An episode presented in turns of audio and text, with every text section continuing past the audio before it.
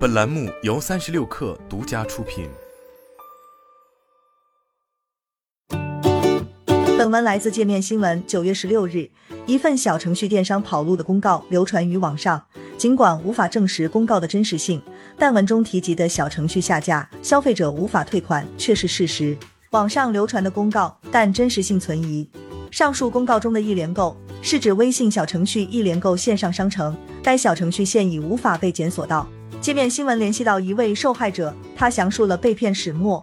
张先生对界面新闻说：“iPhone 十四系列发布初期，自己没能在京东平台上抢到预售产品，官网也需等待长时间的发货周期。一位朋友曾在一联购线上商城购买手机，且收到了货，他便决定尝试。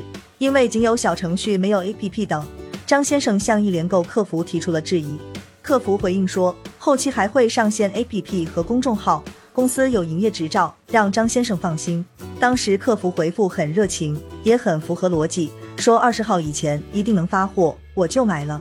在向一联购客服确认后，他于九月十一日晚八点下单了一台 iPhone 十四 Pro 一百二十八克银色版本。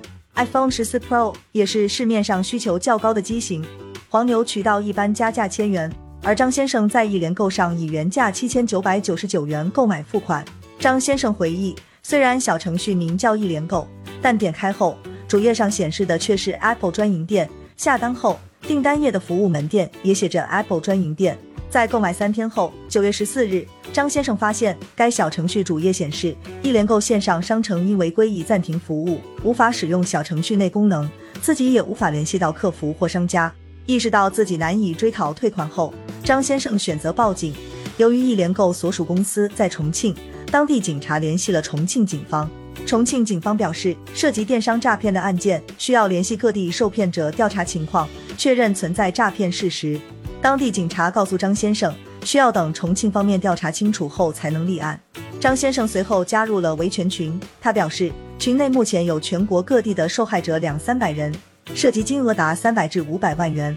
群中也有大量抢购 iPhone 十四以赚取差价的黄牛，有的下单金额超过十万元。也有部分维权人已经向警察求助并获得立案。维权的受害者们认为，微信作为平台应承担对小程序监管的责任，一联购的技术服务商威盟也应承担相关责任。一联购背后主体是重庆一联购科技有限公司。据天眼查 APP，该公司成立于二零二二年七月，注册资本两千万人民币，法定代表人罗小艺，由张玉川和深圳市凯生科技有限公司共同持股。科创板日报今日报道。重庆市渝北区市场监管部门已关注到一联购公司情况，并展开调查。相关负责人表示，工作人员到达现场后，在登记地址没有找到该公司。一联购于九月九号将公司地址由重庆渝中区更到为渝北区，现已跟当地相关部门做了通报，同时也对该企业设立了警示。事件在进一步调查中。界面新闻就此事联系了微信方面，截至发稿未收到回复。公告中涉及的另一个平台优乐购机是支付宝小程序，此前在八月就已被爆出异常。黑猫投诉显示，优乐购机共有十八条投诉，集中在七月至八月。投诉内容与一联购类似，消费者下单购买 iPhone 后，商家不发货不退款，客服也拒绝处理。目前，支付宝上已无法搜索到该小程序。天眼查 APP 显示，优乐购机关联公司为成都康小街商贸有限公司。该公司成立于二零一八年八月，注册资本一百万人民币，经营范围包括电子产品销售、互联网销售等。该公司二零二一年年报显示，公司实缴资本为零元。